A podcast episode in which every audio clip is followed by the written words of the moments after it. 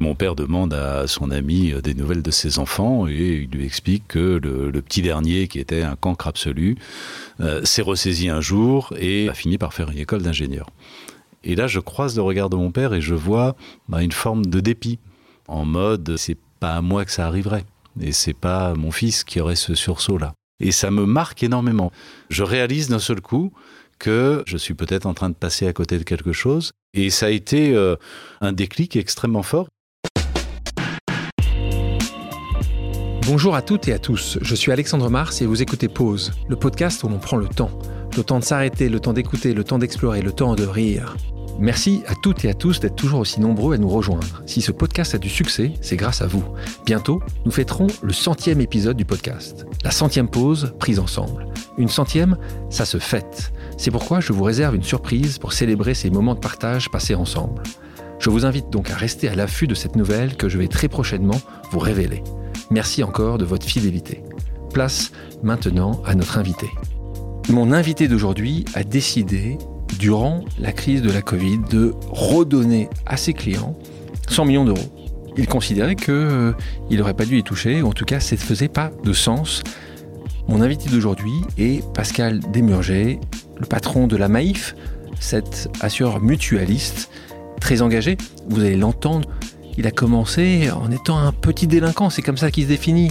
Un cancre qui a terminé à l'ENA.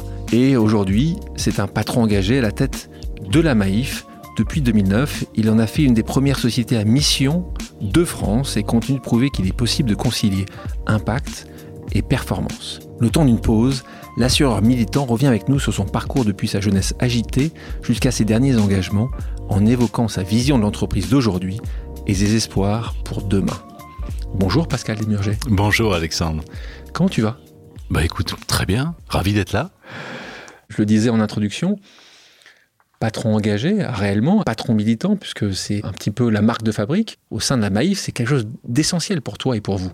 Ah, ça fait partie complètement du, euh, du modèle, oui, bien sûr. Bien sûr, le modèle de la Maïf, c'est vraiment... Euh, c'est d'une certaine manière se sentir responsable des conséquences de ses actes.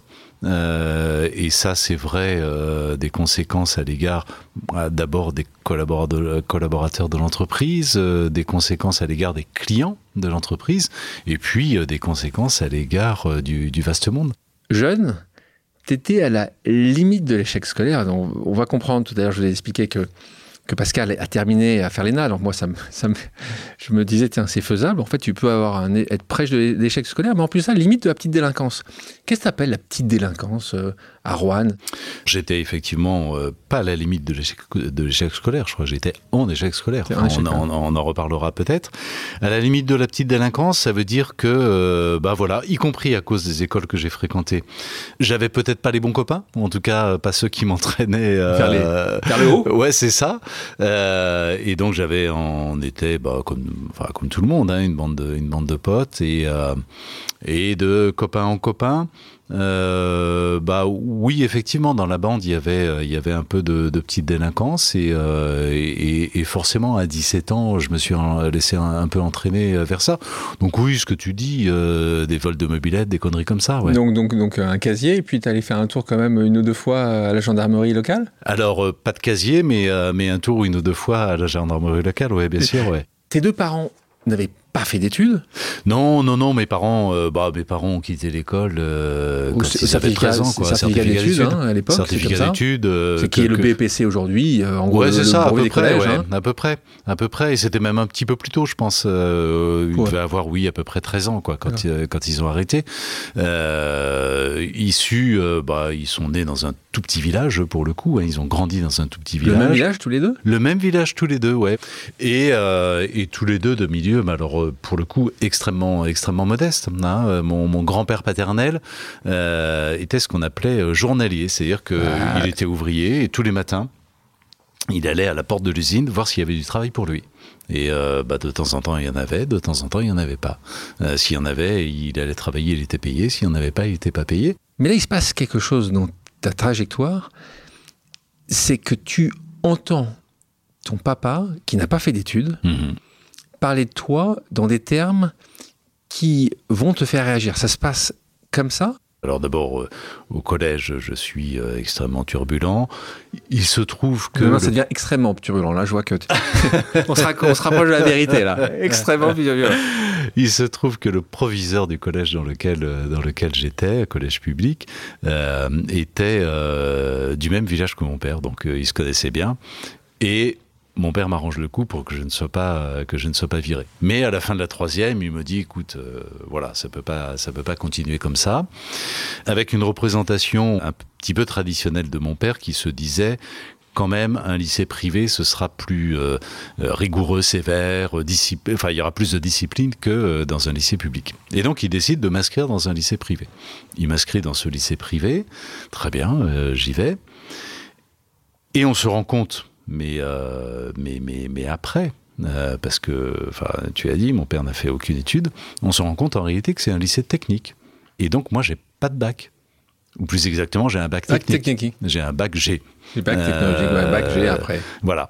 Et donc, évidemment, le, le, le rebond est difficile après, euh, après ça. C'est même euh, extrêmement compliqué.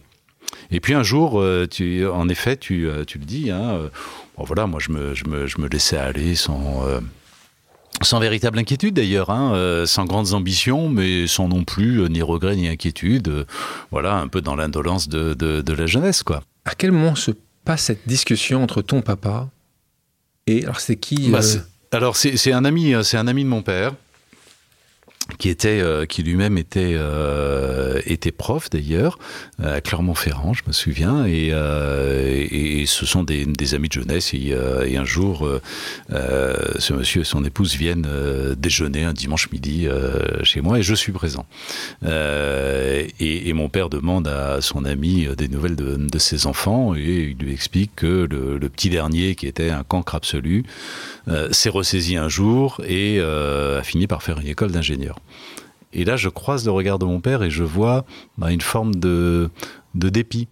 Euh, en mode, euh, c'est pas à moi que ça arriverait. Et c'est pas mon fils qui, euh, qui aurait ce, ce, sursaut-là.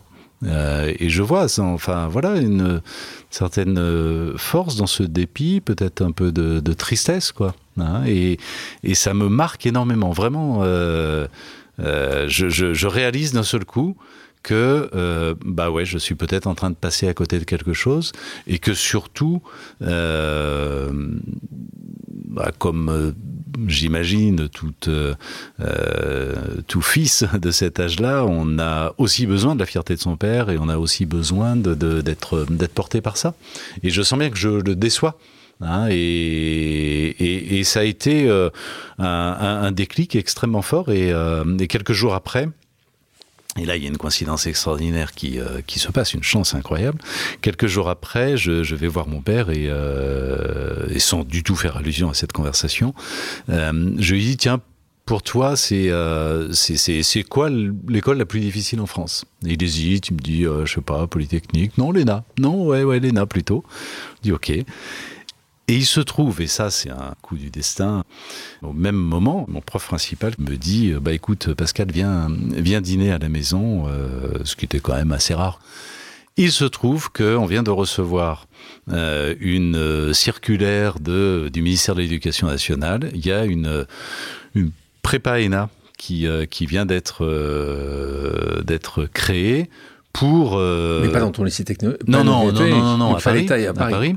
Déjà une école de la deuxième chance, en quelque sorte. Ah, prépa sauf qu'on est il y, a, a, y a 40 ans de ça, ou pas loin. Quand tu fais l'ENA, ton papa et ta maman, c'est pas une question de revanche par rapport à eux, parce qu'il n'y avait pas cette volonté-là, mais tu as senti quand même une fierté in, infinie euh... Ouais, une fierté, oui, bien sûr une fierté bien sûr. Euh, après, c'est un regret d'ailleurs de, de, ma part. Il se fait qu'avec mes parents, avec mon père en particulier, on avait des relations euh, euh, bonnes mais extrêmement, enfin tu vois, dans, dans, dans bah, en tout cas pudiques. Ouais. En tout cas pudique. Hein, euh, je viens pas d'une famille où on se dit facilement les choses, où on se dit facilement ce que, ce que l'on ressent. Donc je lui ai jamais euh, relaté l'épisode de, euh, de l'invitation de son ami, etc. Je, je, ne lui ai jamais, jamais. dit jamais. Et euh, mais en revanche, euh, et ça je le regrette, mais en revanche, euh, bah oui, bien sûr, il y avait une fierté de leur part, ouais, bien sûr. En parlant de diplôme, pour toi, quand tu as commencé à embaucher et aujourd'hui tu embauches, le diplôme a une valeur cardinale pour toi ou pas tant que ça? Non, pour moi, euh, alors honnêtement non. Honnêtement, non. Euh, c'est évidemment une information sur euh, la nature de la formation, sur l'orientation. Euh, est-ce qu'on est plutôt, est-ce qu'on se parle plutôt d'un économiste, d'un commercial, d'un ingénieur, d'un etc. Mais, mais mais mais autrement, non. Il a pas, il a pas tellement de, honnêtement, pas tellement de, valeur. On commence à expérimenter parce que j'avoue très humblement qu'on n'est pas très avancé là-dessus, mais non, il n'y a pas non plus beaucoup de boîtes qui, qui le sont. On commence à expérimenter le recrutement sans CV. Explique-nous, parce que ça c'est quand même assez rare aujourd'hui en France. Explique-nous, donc euh, recrutement sans CV. Bah, pour euh, véritablement essayer de gommer tous les biais. Qui sont euh, très très nombreux. Qui sont forcément, nombreux, et y compris, y compris de manière inconsciente et de bonne foi. Hein, il, y a, il, y a, évidemment dans certaines entreprises des biais conscients et institutionnalisés, mais même, même s'ils sont inconscients et si on est de, de, bonne foi, il y a des biais cognitifs quand on voit un CV, quand on voit le nom tout simplement d'une personne, quand on voit la photo d'une personne, quand on voit son parcours, l'endroit où elle est née. Donc sans CV alors c'est bah, Sans CV, ça veut dire que euh, on ne sait rien de, la, personne, de, des diplômes qu'elle a obtenus, des études qu'elle a faites, de euh, son milieu d'origine, de l'endroit d'où elle vient, etc. Et c'est plus sur euh, bah, voilà ce que l'on ressent de d'elle, de ses capacités, de de son comportement, de son. Donc vous avez, comment, vous avez commencé ça. Ta responsable RH est au courant la personne qui reçoit, mais en revanche, la personne qui va passer les entretiens est au courant de rien. Exactement. Et, euh, on fait en sorte de euh, choisir euh, la personne sur plus des, éléments de. encore une fois, de comportement. On est plutôt sur du soft skills là, ici que du hard skills. Sur du soft skills. Aujourd'hui, je crois que tous les dirigeants ont compris que de toute façon, ce sujet euh, du rôle social de l'entreprise est un sujet qui, de toute façon, même s'ils l'ignoraient, reviendrait vers eux et reviendrait euh, avec euh, d'autant plus de force. Une fois ton diplôme en poche, tu travailles quelques années à la direction du budget au ministère de l'économie et des finances mhm. avant de rejoindre la Maïf en 2002. Qu'est-ce qui t'a fait passer du public à du privé, même si c'est du privé, encore une fois, socialement très. Euh, enfin, vraiment peut-être entre les deux, mais pourquoi T'as été appelé C'était quelqu'un ah, Raconte-nous. Ouais, c'est à la fois c'est la conjonction d'une volonté et d'une occasion. Euh, volonté parce qu'en effet, je commençais à de plus en plus à, me dire euh, j'irai bien non pas partir définitivement dans le privé, c'était pas du tout mon intention, mais euh, faire un passage dans le privé pour euh, pour voir. Ce qui arrive assez souvent. Hein. Ce qui arrive assez souvent, et j'avais vraiment envie de bah, voir comment fonctionne une entreprise, euh, voilà, acquérir cette cette expérience, cette compréhension, cette connaissance du du monde de l'entreprise. et puis et puis occasion parce que j'ai été effectivement contacté pour pour rejoindre la, la Maïf. Je connaissais pas du tout le monde de Je connaissais encore moins le monde des mutuelles d'assurance. Hein, c'est alors là, pour le coup, c'est quelque chose qui m'était. Quand tu étais à euh, Rouen et qu'on parlait de l'ENA, c'est la même chose. C'était. Ouais, c'est ça. Euh, c'est ça. C'était en dehors de. voilà, exactement, exactement.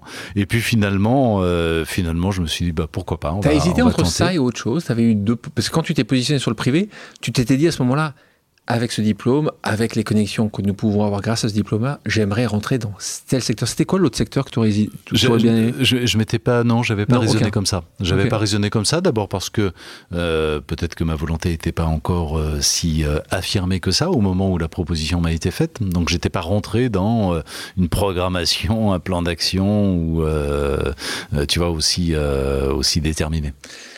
J'avais lu un article euh, récemment qui reprenait un classement des métiers qui inspiraient le plus la confiance. Mhm. Le métier d'assureur, comme tu ben, sais, il n'est pas dans les top, top, top. J'imagine. Euh, on sait que c'est un métier qui, qui, pose certaines questions. Euh, est-ce que c'est quelque chose qui t'avait effrayé, toi, justement, quand tu avais vu ça au départ? Parce que je pense que tu étais peut-être comme toute personne qui connaissant peu ce métier-là, encore moins le métier des mutuelles, t'es dit, oh là là, j'avais pas trop d'a priori sur le, sur le métier d'assureur. Euh, donc, euh, non, très honnêtement, j'y suis allé assez, assez vierge d'a priori. relax. Hmm. Euh, en parlant de cela, Pascal, je te propose maintenant une pause café. Et j'ai demandé à quelques collègues, lors d'une pause autour de la fameuse machine à café, de me dire à quoi ils pensaient lorsqu'on évoquait les assurances. On les écoute.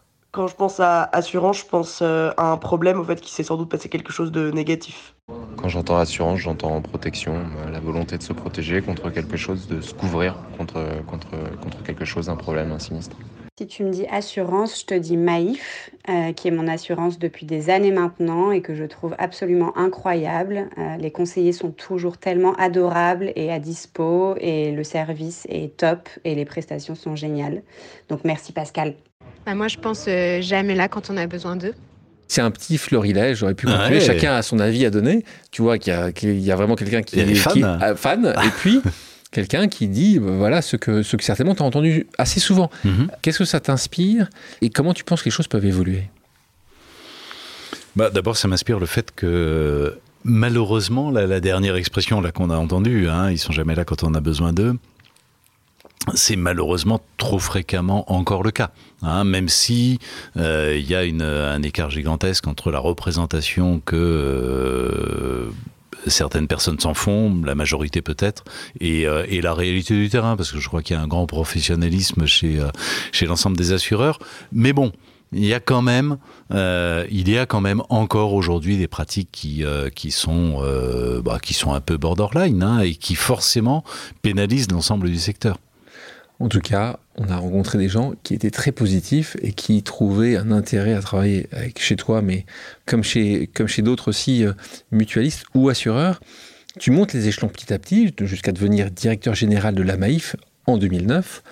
Et là, tu t'es dit d'ailleurs, tu t'es dit, maintenant je suis à la tête de cette euh, institution que tu appelais la belle endormie, euh, tu dis, voilà, là, il va falloir qu'on change les choses. Tu t'es décidé d'aller sur certains projets majeurs à ce moment-là, où tu dis maintenant j'ai la responsabilité. C'était lesquels ces, chantiers? Euh, à ce moment-là, j'ai une représentation de mon rôle qui est extrêmement différente de celle que j'ai aujourd'hui, euh, de celle que j'ai depuis euh, une dizaine d'années, on va dire. Euh, je, viens de Bercy, c'est la première fois que je bosse dans le privé, et donc j'ai aucune expérience, a fortiori aucune expérience de direction d'entreprise, et donc forcément, je me raccroche. Bah, à la vision la plus communément partagée du rôle du rôle d'un patron. Hein, et donc j'ai une vision de mon rôle extrêmement classique autour de KPI très euh, quantitatifs, euh, etc. Euh, et donc les premiers chantiers que j'ouvre, ce sont des chantiers euh, d'efficacité opérationnelle finalement. Hein, réorganisation euh, du, euh, du, réseau en l'occurrence pour, euh, bah oui, gagner en efficacité opérationnelle, gagner en productivité. Euh, c'est refondre du système d'information parce que là, il y a un sous-investissement depuis, de, depuis très longtemps et donc il y a besoin de, de moderniser tout ça. Euh, je dénonce les accords sociaux. Euh, wow. et notamment euh, notamment sur euh, le système de, de rémunération. Donc c'est tout ça pour te dire que à la fois ce sont des chantiers extrêmement profonds, mais avec une vision euh, très classique et avec des, euh, des orientations des chantiers euh, que j'aurais pu ouvrir dans n'importe quelle entreprise et qui n'étaient pas particulièrement adaptées à la Maïf. Ouais, mais la question que j'ai pour toi à ce moment-là, tu l'as souligné, tu viens, euh, t'es énarque venant d'un ministère, euh, comment tu as été accepté? La greffe n'a pas été facile parce qu'il y avait évidemment de la part euh, d'une partie du, euh, de, de, ce corps social hein, que constitue la, la MEIF, euh, bah, des préventions euh, contre, euh, en effet, un énarque qui débarquait dans l'entreprise, c'était la première fois, euh, qui arrivait de, enfin voilà, d'un autre monde et, et, et qui n'était pas issu de l'entreprise. Hein, c'était pas non bah plus, oui, c'était pas. À l'époque, pas grandi. Ouais, voilà, et à l'époque c'était quelque chose d'assez d'assez rare. Donc, euh, donc une espèce de, suspicion et chez certaines personnes évidemment de, rejet. Hein, ça c'est euh, ça c'est clair. Responsabilité partagée parce qu'il y a une responsabilité de, mon côté. Je mets très longtemps en réalité à comprendre le, le, le modèle de la Maïf. J'arrive avec euh, à l'époque encore une fois hein, une vision des choses très très classique. Peut-être même des méthodes un peu brutales, alors que ça ne me ressemble pas fondamentalement, mais, euh, mais je vais trop vite, euh, trop, euh, trop fort, et, et, du coup je suscite un rejet. Et je ne comprends pas la, la, la, finesse du modèle de cette entreprise à l'époque. Je ne comprends pas quels sont ses ressorts, euh, quelle est sa, culture même, euh, et, je ne sais pas en jouer. À quel moment, est-ce que tu as un moment où tu dis, là j'ai compris? C'est quelle année où tu dis, ça y est, là, là je, suis chez moi? Il y a une décision que tu as prise, une décision que tu n'as pas prise, qui a, fait que le corps social dont tu parles s'est dit, Pascal, il est avec nous pour la durée, c'est notre c'est notre président, c'est notre chef, on a confiance. Tu te sens à ce moment-là? Il y a un moment précis? Alors c'est pas un déclic, c'est pas un moment, c'est pas où il n'y a pas un, avant et un après, c'est plutôt euh, plutôt une petite une série de petites évolutions hein, qui, qui, marquent un tournant euh, euh, très fort, mais tout ça sur une période assez assez courte. Hein. On est dans au début des années 2010, on est en 2011-2012, euh, et c'est plusieurs choses à la fois. Euh, c'est à la fois euh, la compréhension en effet que euh, ce que l'on est en train de faire risque de transformer euh, la culture de la, de la, maïf et de la transformer dans un euh, dans un sens qui, euh, qui, qui, qui lui sera funeste hein, et, et, on est en train d'une certaine manière il y a un risque de banalisation de cette entreprise alors qu'elle a une, une singularité une richesse à exprimer qui, qui peut être extraordinaire.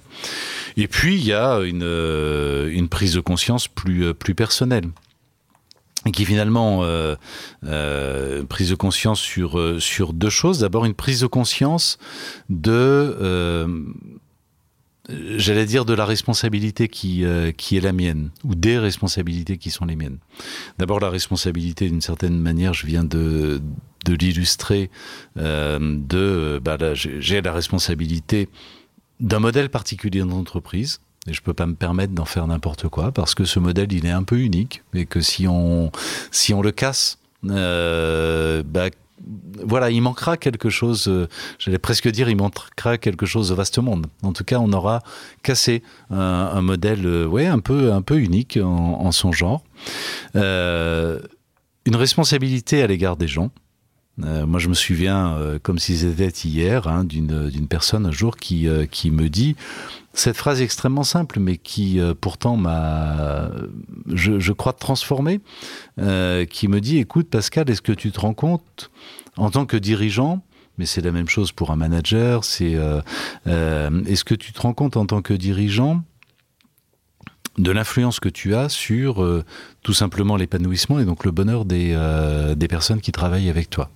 Parce que euh, leur épanouissement dans, euh, dans leur job c'est aussi enfin joue forcément sur leur équilibre personnel leur bonheur familial etc euh, et, toi en tant que dirigeant tu as évidemment un impact considérable sur leur épanouissement dans leur cadre professionnel selon la manière dont tu vas te comporter etc et, bah, quand on prend conscience de cette responsabilité que l'on a, on peut plus jouer avec, on peut plus faire semblant, on peut pas faire sans en tout cas.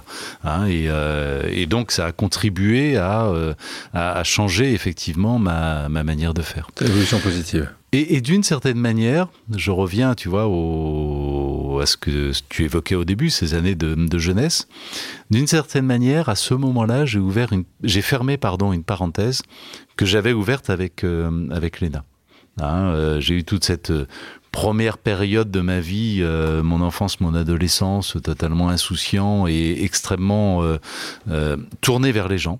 Le, mon sujet, c'était bon, c'était les copains finalement. Hein, et donc c'était le petit une, groupe, le, le petit premier groupe, cercle. euh, exactement. Et, euh, et, et donc euh, mon sujet, c'était l'amitié, c'était voilà le contact, ouais. la relation. Il y a une grande parenthèse euh, ouverte avec Léna et, euh, et, et fermée. Cette première euh, phase Maïf. Et voilà, c'est ça, et fermée à l'issue de cette première phase Maïf, où bah, il y a une, une forme d'assèchement un, peu, un petit peu. Hein, euh, euh, forcément, tu, dans tu, penses, cette, tu, penses, tu penses que parfois ça peut être justement le côté je sais. Est-ce que tu penses que tu as été un petit peu tu, tu dis bon allez j'ai fait l'ENA comme parfois ça peut arriver grandes écoles parfois tu non, pensais que tu avais une certaine supériorité ou pas du tout? Non c'était pas ça euh, c'était au contraire euh, la compensation d'un complexe Euh, je ne viens pas d'une famille, euh, voilà, où depuis euh, X générations, etc. j'ai, je, je, ne suis pas programmé depuis toujours pour faire l'ENA. Et d'une certaine manière, j'ai nourri pendant longtemps, je l'ai plus du tout aujourd'hui, j'ai nourri pendant longtemps une espèce de complexe sur le thème. J'ai fait l'ENA par réfraction. C'est pas quelque chose qui était fait pour moi. Euh, mais pas le complexe de l'imposteur. Complexe de l'imposteur bah, D'une certaine manière, ouais. Tu dis une certaine c'est un peu la même chose. Oui, c'est un petit peu la même chose. et, donc, euh, et donc, d'une certaine manière, j'avais besoin à la fois de me prouver et de prouver euh, aux autres, et en particulier à, mes petits camarades, que euh, j'avais besoin de surcompenser au fond pour euh, pour être pour ne pas être un imposteur pour euh, pour avoir une légiti la légitimité d'être d'être là. Et surcompenser ça veut dire bah, être un énorme caricatural un peu trop hein, un peu trop. C'est intéressant parce que tu le disais d'ailleurs tu le dis ton management à mon avis qui était peut-être un peu dur un peu rude un, un peu rugueux a évolué. Et d'ailleurs toi aujourd'hui, quand on parle, d'ailleurs c'est assez étonnant, je pense que les gens qui, qui te connaissent depuis des années ont du mal à imaginer Pascal des, années 2000, honnêtement, mhm. vraiment beaucoup de mal, parce que justement on te voit justement dans la retenue, dans la, bien, dans la bienveillance, dans, dans l'empathie. Justement, toi tu dis que tu fais attention et que tu crois au management par la confiance. Mhm. Euh, raconte-nous un peu, un peu que tout à l'heure tu nous expliquais le, toi, les entretiens sans CV on peut tout mettre dans le management par la confiance. comment toi tu l'as défini en, une phrase Et ça c'est quelque chose qui est arrivé dans les années 2010. C'est quelque chose qui est arrivé dans les années 2010, absolument. Euh, management par la confiance, c'est euh, euh, finalement c'est se dire que D'ailleurs, je l'ai dit aux managers un, jour et, et, je crois qu'ils étaient un peu euh, comment dirais-je, euh, en tout cas extrêmement, à minima, extrêmement surpris. Euh, le management par la confiance, c'est se dire finalement, mon objectif en tant que manager, ça n'est pas d'obtenir plus de productivité, plus d'efficacité opérationnelle, etc. Mais mon objectif est de manière sincère, c'est d'obtenir plus d'épanouissement de mes collaborateurs. Alors ça paraît complètement contre-intuitif parce qu'on est quand même là pour faire tourner la boîte, pour qu'elle soit efficace, compétitive, etc. En réalité, qu'est-ce qui se passe si, euh, si on se fixe comme objectif, sincèrement, euh, de créer plus d'épanouissement chez les collaborateurs? On va en effet créer les conditions pour ça. Hein. on va essayer de leur donner plus de sens à leur action. Hein, et donc plus de motivation, plus d'envie. On va leur montrer que l'entreprise leur accorde plus de confiance pour que, euh, en, leur laissant par exemple beaucoup plus de marge de manœuvre. Et donc on va euh, jouer sur euh, l'intelligence en situation de, de, ces, de ces collaborateurs. On va créer une ambiance dans l'entreprise qui repose beaucoup plus sur une forme d'attention portée à l'autre que de compétition, d'individualisme ou, ou que sais-je. Et au final, ça va donner quoi? Ça va donner en effet bah, le fait que les gens se sentent, euh, se sentent mieux, se sentent épanouis parce qu'ils sont reconnus, ils sont euh, entendus, euh, on leur fait confiance, etc. Ils se sentent utiles également, la question du sens. et étant plus épanouis, étant n'étant pas en, en, opposition avec l'entreprise, mais au contraire complètement dans une relation totalement fluide, bah, au final, ils sont beaucoup plus engagés, beaucoup plus efficaces, ils sont beaucoup plus créatifs, ils trouvent des solutions plus, plus inventives. S'investissent dans l'entreprise parce que l'entreprise euh, le leur euh, rend en quelque sorte. Hein. et donc on est, il euh, n'y a, pas de, il a plus de, de, de, de tension d'opposition et finalement c'est bénéfique pour pour tout le monde, y compris justement pour l'efficacité opérationnelle. En 2018. Tu soutiens publiquement le dispositif de société à mission envisagé par la loi Pacte. Aujourd'hui, c'est un concept qui, qui, séduit de plus en plus de monde si on revient quelques années euh, au préalable, c'était pas exactement le même sujet. Une partie du patronat, d'ailleurs, était pas forcément pour, se poser certaines questions. Comment tu as été regardé par tes pairs? Ah bah, les choses ont, effectivement pas mal évolué hein, depuis, euh, depuis ce, Assez rapidement en fait. Assez rapidement. assez rapidement. Je pense que la, la crise, bien sûr, bien sûr, la crise sanitaire a, accéléré hein, cette, euh, bah, un certain nombre de questionnements un petit peu fondamentaux malgré tout hein, sur euh, euh, sur le monde tel qu'il va, hein, sur sur la place du travail, on en parlait à l'instant, sur le rôle de l'entreprise, sur le rôle social, sociétal de de, de, de l'entreprise. Aujourd'hui, je crois que tous les dirigeants ont compris que de toute façon, ce sujet euh, du rôle social de l'entreprise euh, est un sujet que euh, qui, de toute façon, même s'ils l'ignoraient, euh, reviendrait vers eux et reviendrait avec d'autant plus de force. Hein. Donc, je crois qu'aujourd'hui, tous les dirigeants considèrent ce sujet parce qu'ils se rendent bien compte qu'il y a une attente sociale euh, de la part de leurs clients, de leur part de plus en plus de leurs salariés. Bien sûr. Hein, euh, enfin, on, on, connaît les difficultés pour euh, attirer, mais même pour fidéliser hein, des, des, talents dans l'entreprise. Et on sait bien que ça passe aussi par la mission et, euh, et, et, par cette, cet impact social de, de l'entreprise. Donc je crois que tous les dirigeants aujourd'hui le, le, considèrent. Euh, par intérêt ou avec sincérité, mais, euh, mais en tout cas, tout le monde le considère. Donc 2019, Maïf devient l'une des premières entreprises à mission en France. Quand on parle de société à mission, on parle de label Bicorp, mm -hmm. on parle de différents euh, outils existants aujourd'hui. Toi, il y en a un que tu mettrais plus en avant si tu devais conseiller justement certains de tes amis euh, chefs d'entreprise moi, je pense que la martingale absolue, elle n'existe pas encore. Euh, elle existera demain quand euh, on, aura un, une sorte d'impact score reposant sur euh, euh, comment dirais-je sur une information extra-financière des entreprises beaucoup plus développée qu'elle ne, qu ne l'est aujourd'hui. Alors les choses sont en route. Hein. Il y a une directive qui a été adoptée par le Parlement européen au mois de, au mois de juin euh, qui s'appelle CSRD euh, et qui euh, va imposer euh, aux entreprises européennes demain, aux entreprises de plus de 250 salariés, hein, donc un nombre quand même très très conséquent, un niveau de d'information, euh, de publication des informations extra-financières à peu près euh, aussi exigeant que les informations comptables. Hein, en termes de euh, d'auditabilité, de comparabilité, de fiabilité de, ces informations, euh, avec un niveau d'exigence à euh, à peu près identique. Quand on aura ce corpus d'informations très détaillé, Hein, sur, euh, bah, sur l'ESG finalement, hein, sur l'impact environnemental, l'impact social et, sur la gouvernance de, l'entreprise, on va pouvoir commencer à comparer les entreprises entre elles et à établir euh, un score euh, d'impact hein, de, des entreprises et à classer finalement les entreprises entre elles. Donc, donc ton humilité fait que tu n'as pas à évoquer ce que, que tu as publié un rapport pour la fondation Jean Jaurès, -hmm. euh, qui parlait justement de l'urgence du temps long, un nouveau rapport État-entreprise pour une prospérité durable, où, tu, où tu, tu, as travaillé sur des propositions, dont un impact score, mais aussi ces méthodes, ce que tu m'as pas évoqué euh, Emmanuel Faber. Parce que Tout à fait. là, c'est un, un, sujet, puisque là, quand on parle de ces, de, de ces nouvelles notations, ouais. on sait que euh, Emmanuel Faber travaille aujourd'hui a, mmh. a rejoint euh, justement une, une, entité qui travaille sur ces sujets-là. Mmh. Euh, pour moi, il y avait une question sur Emmanuel Faber un peu plus large. PDG de Danone, en 2021, récemment, il est licencié par les actionnaires hostiles à sa gouvernance. C'est quoi ton avis là-dessus? Tu dis, tu dis c'est parce que c'est justement une entreprise cotée, euh, et on revient sur notre question au démarrage en disant juste tu ne peux pas tout faire et que malheureusement au bout d'un moment tu, tu as des gens qui vont décider de ton futur.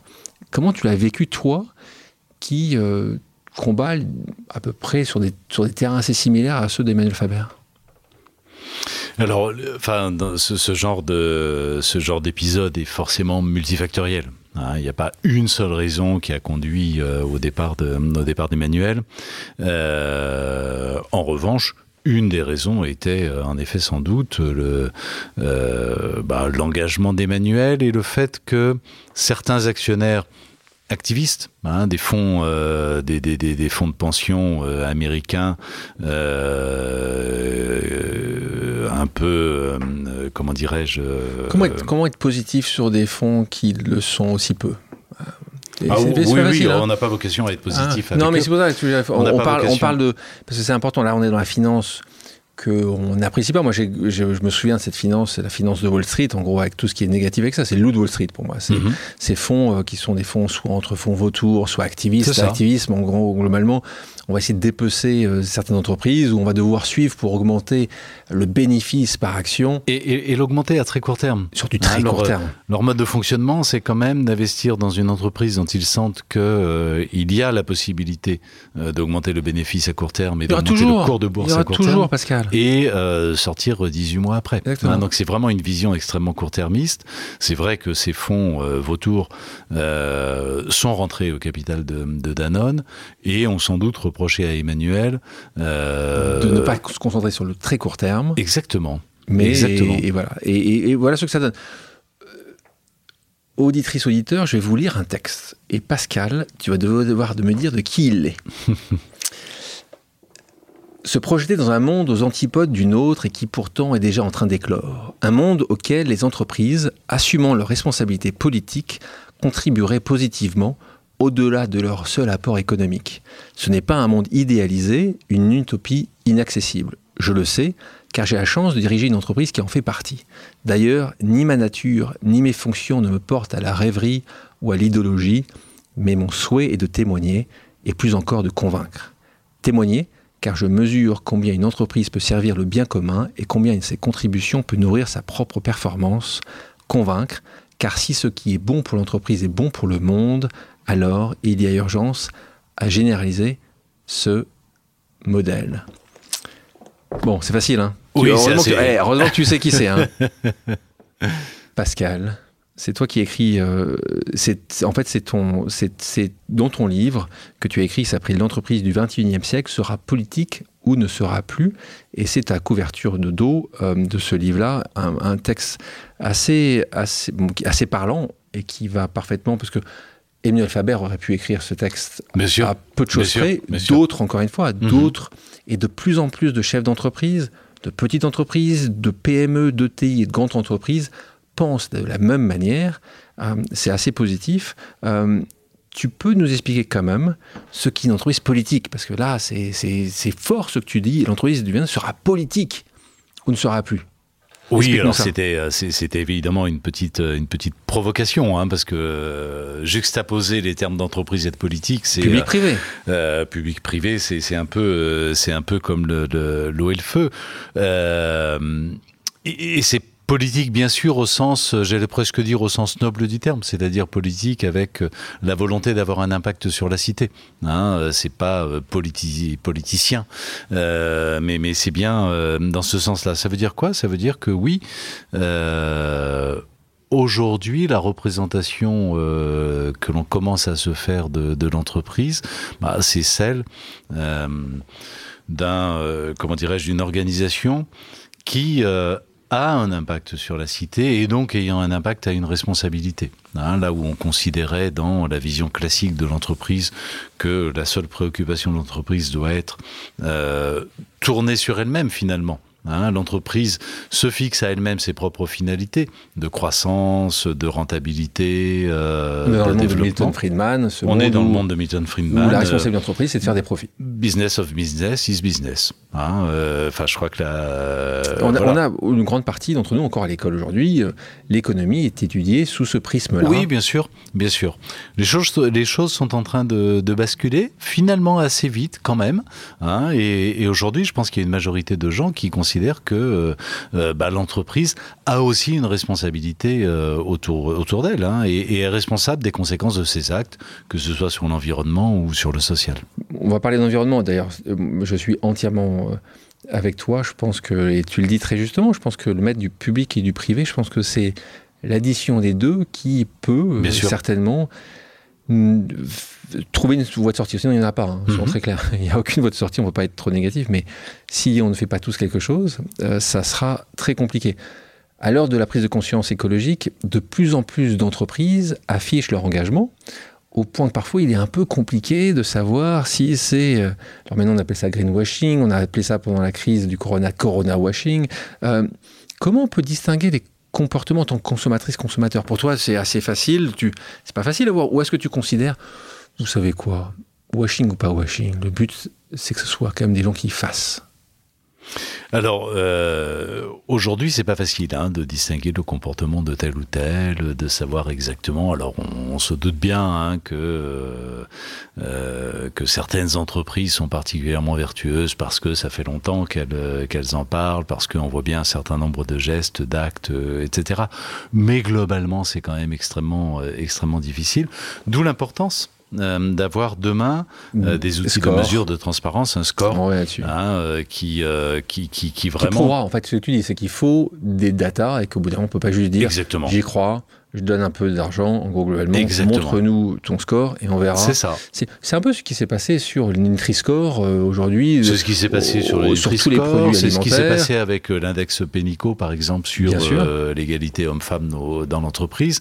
En gros, il faut de la data. Qui il faut de la data, il faut le système d'information que tu as changé il y a 20 ans la Maïf. Il faut changer le système d'information général de l'ensemble des entreprises. Quand tu entends euh, Larry Fink, euh, le PG de BlackRock, qui est certainement le, plus grand actionnaire euh, mondial donc de tellement d'entreprises d'entreprises, mhm. dire que les profits et l'impact sont indissociables, tu crois que venant de BlackRock, on puisse dire ça? Ou tu dis que c'est il est juste dans l'air du temps? Je, pense qu'il y a un petit peu des deux. Je pense qu'il y a un peu des deux. Hein. C'est-à-dire qu'il y a un peu, il y a un peu J'aime bien ta, ta positivité, ton côté positif, tout ça. je, je, je, pense aussi que derrière, il y a quand même une prise de conscience que, euh, bah, à long terme, euh, à long terme, c'est aussi l'intérêt de, de l'investisseur. À l'inverse, on a entendu récemment Jamie Dimon, qui est donc le PDG de JP Morgan, déclarer que les investisseurs n'ont rien à faire de l'ESG et mettre en garde aussi de céder à la bien-pensance. Est-ce que tu penses que ça risque de faire dérailler euh, notre train de changement Comment tu l'as vu ça? Non, je crois pas que ça, risque de, faire dérailler parce que le train, il est, enfin, il est bien lancé, quoi. Euh, il est bien lancé. Il en faudrait plus pour euh, pour le faire dérailler. En tout cas, en Europe, comme tu le disais. Hein, euh, aux États-Unis, les choses me, me, semblent, me semblent moins claires. Euh, c'est quand même prendre un risque important de dire des choses comme ça. Euh, D'abord, un, risque collectif. Enfin, tu l'as dit tout à l'heure. Hein, si s'il n'y a pas la, la combinaison d'une volonté publique et d'une capacité du, euh, de l'économie, du secteur privé pour euh, faire avancer les choses, on n'ira jamais suffisamment vite. Et puis, c'est prendre un, un, risque en tant qu'investisseur. Euh, le jour où euh, un investisseur, se, se, le jour où il se retrouve avec des actifs échoués parce que, euh, je sais pas moi, les énergies fossiles, par exemple, demain n'auront plus de, de valeur, plus personne n'en voudra le charbon aujourd'hui déjà. Hein. Euh, bah, euh, voilà, c'est quand même. business, euh, là. comment? Ça risque business. Oui, c'est ça, exactement. Aujourd'hui, une majorité, et même une majorité assez large, hein, des gens qui affirment que la question du comportement de l'entreprise, de son impact sur la société et sur l'environnement, est un critère de choix du produit. C'est peut-être un tout petit peu moins vrai malgré tout dans l'acte réel de, consommation, mais on voit bien que les choses évoluent, progressent. On parlait tout à l'heure de C'est qui le patron On voit des initiatives citoyennes. on mhm. parle d'une coopérative qui est d'un modèle très similaire au système mutualiste. du mutualiste, c'est mhm. très similaire. Et je pense par exemple à justement à C'est qui le patron, porté par Nicolas Chaban.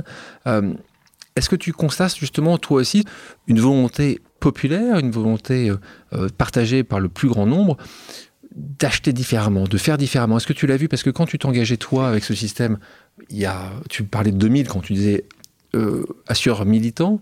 Est-ce que tu vois que c'est encore mieux compris aujourd'hui, que tu sens qu'il y a quand même une, volonté encore plus réelle? C'est qui le patron euh, Nicolas Chaban est venu ici, et ceux qui n'ont pas écouté l'épisode, vous devrez l'écouter sur, pause.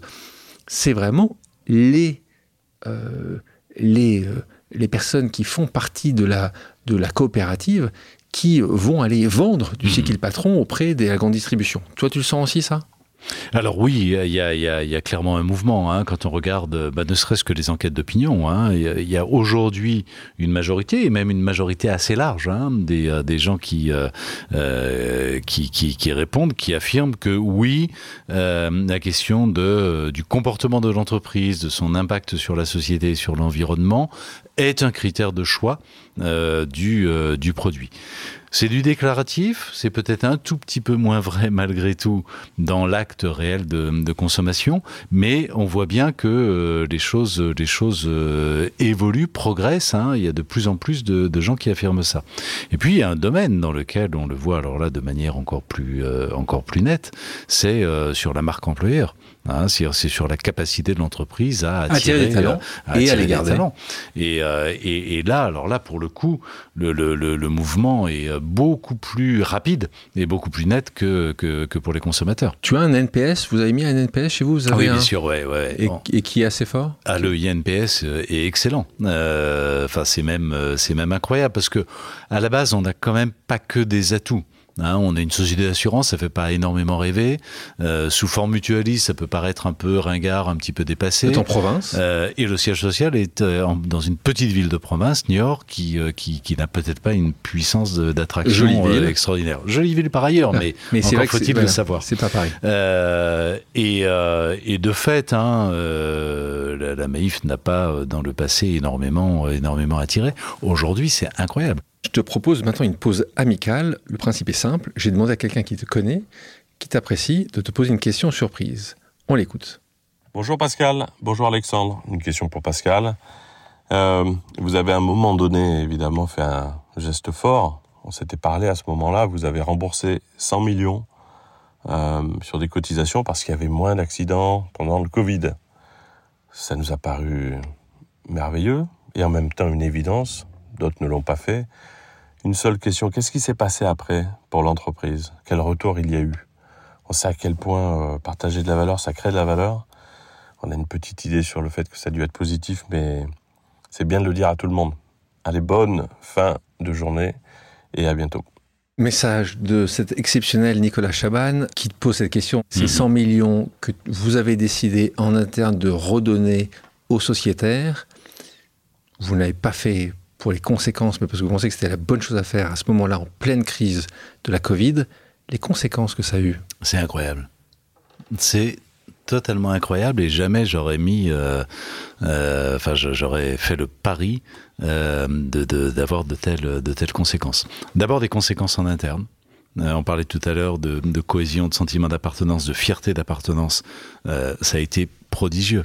C'est-à-dire que bah, tout simplement, les salariés étaient, euh, et je le comprends, euh, fiers de bosser dans une boîte qui avait été capable de faire ça. Euh, le seul assureur capable de dire bah oui on va euh, on va rembourser ces primes d'assurance parce qu'on n'est pas on n'a pas de légitimité pour euh, pour les garder. Et ça va nous coûter un bras mais mais mais on va le faire. Donc déjà en interne bah c'était c'était génial. Et qui dit fierté dit forcément engagement personnel hein, pour pour l'entreprise. Et, sur ce sujet de fierté. et voilà.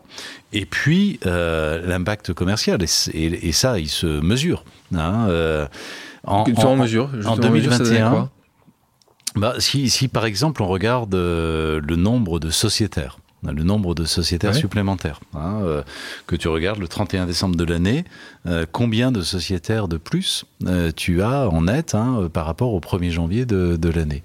Bah, Sur l'année 2021, on a battu le record historique depuis 1934 euh, de croissance du sociétariat de, la Maïf. C'est-à-dire que même pendant les Trente Glorieuses, même à une époque où euh, d'abord les gens s'équipaient euh, de, de, de, logements, de voitures, à une époque où il y avait très peu de concurrence en réalité dans le monde de l'assurance. Même à cette époque-là, on avait un développement qui était euh, moins, important. Ça, et tu... ça c'est 2021. D'accord. 2022, on est aujourd'hui euh, mi-octobre.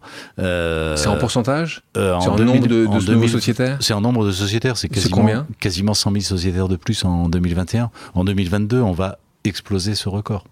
Euh, donc ça veut dire que ce... Tu l'expliques beaucoup à travers ah, ce, ce geste-là beaucoup à travers ce geste-là. Ça, les, les, courbes démarrent en, en, mai 2021. Pascal, quand tu prends ce geste-là, tu penses à ça? Non, jamais. Pas une seule seconde Pas une seule seconde. un moment. Très honnêtement, pas une seule seconde.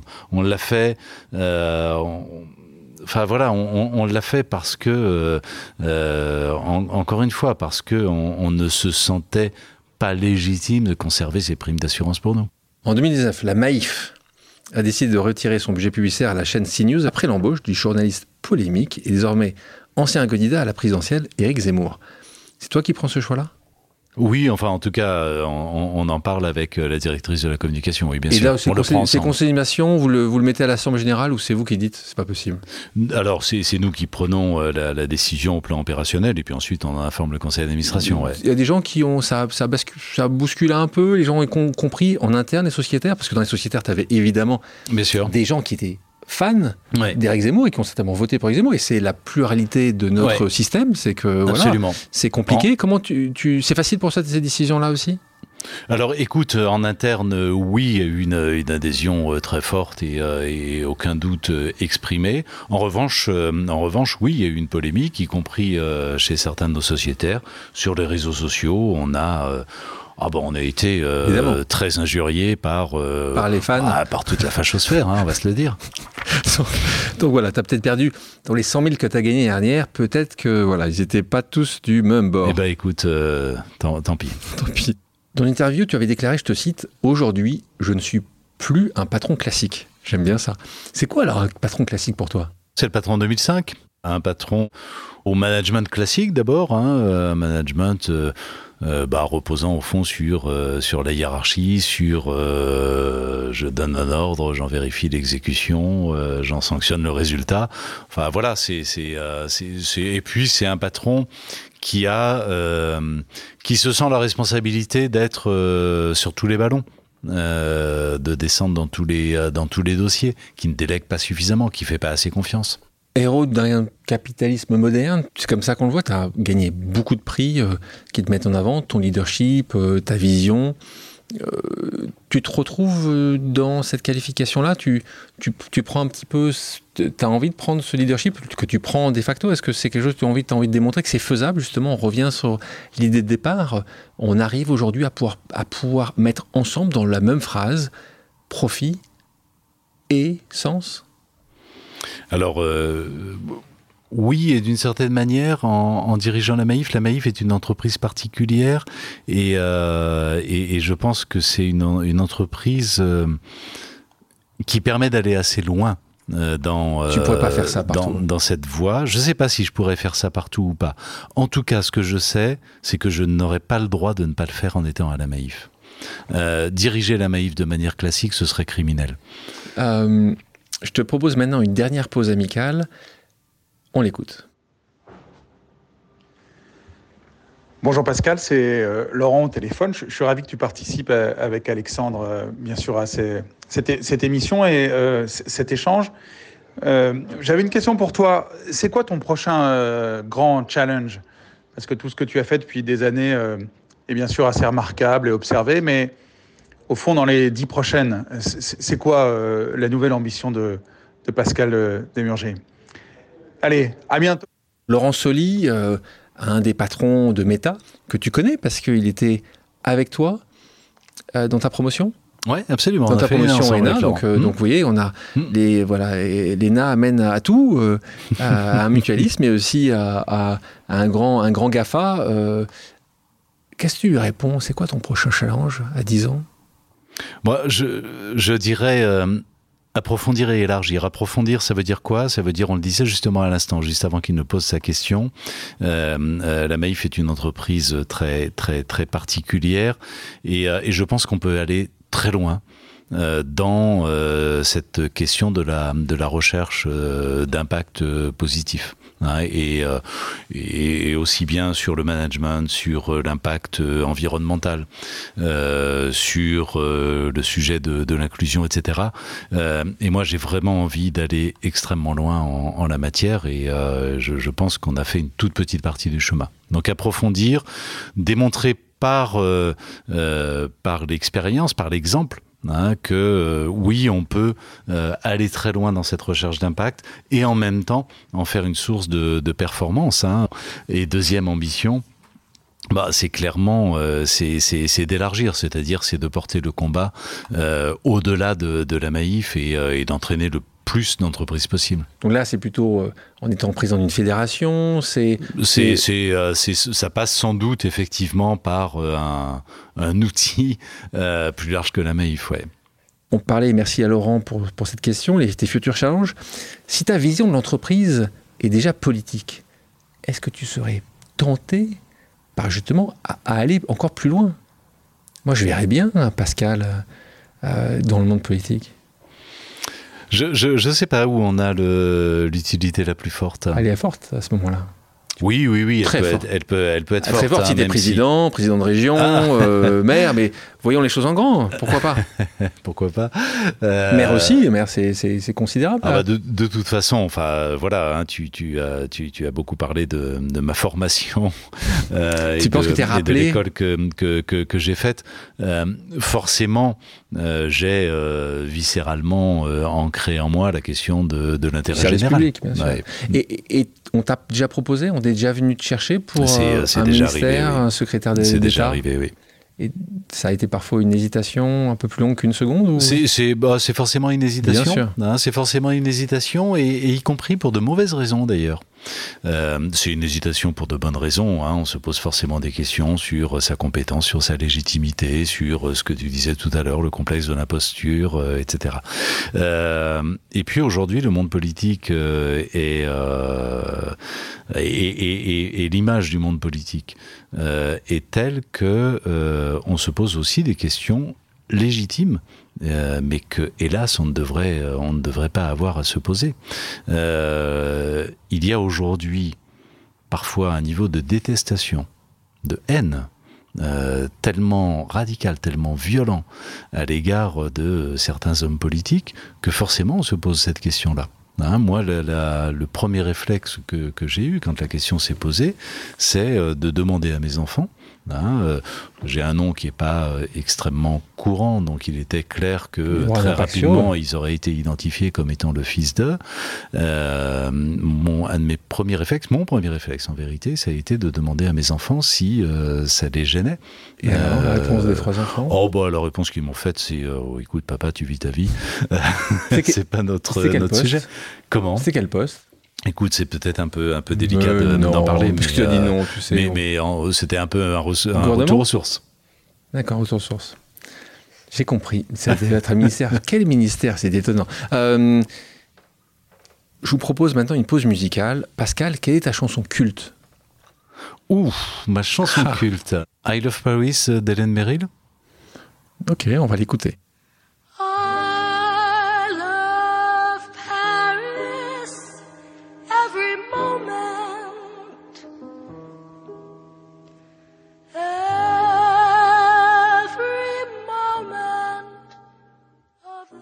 Passons à des questions d'ordre personnel. Quel patron admires-tu le plus aujourd'hui?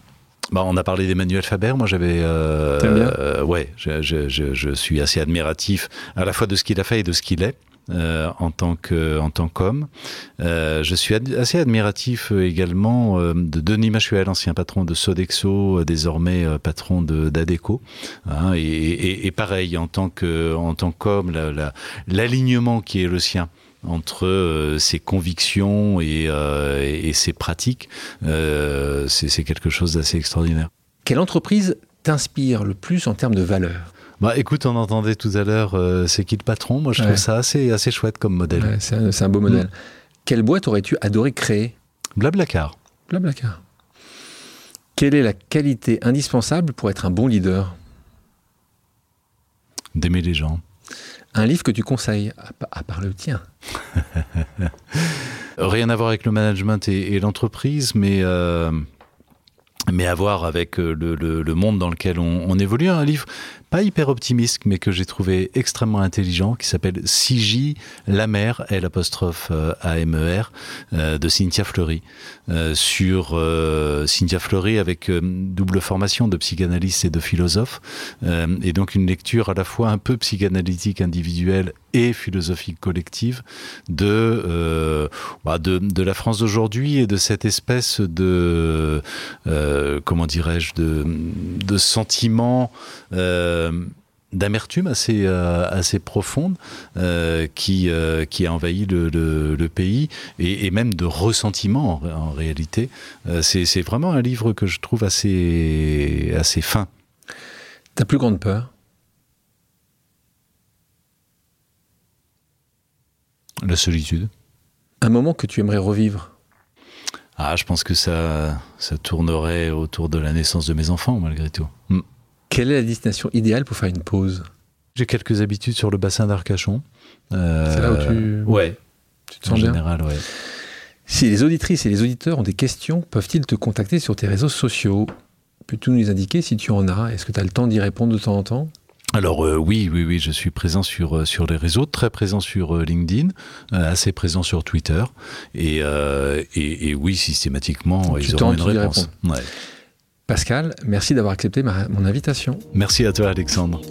Merci à toutes et à tous d'avoir pris le temps de faire une pause avec nous. J'espère que l'émission vous a plu, inspiré ou fait réfléchir.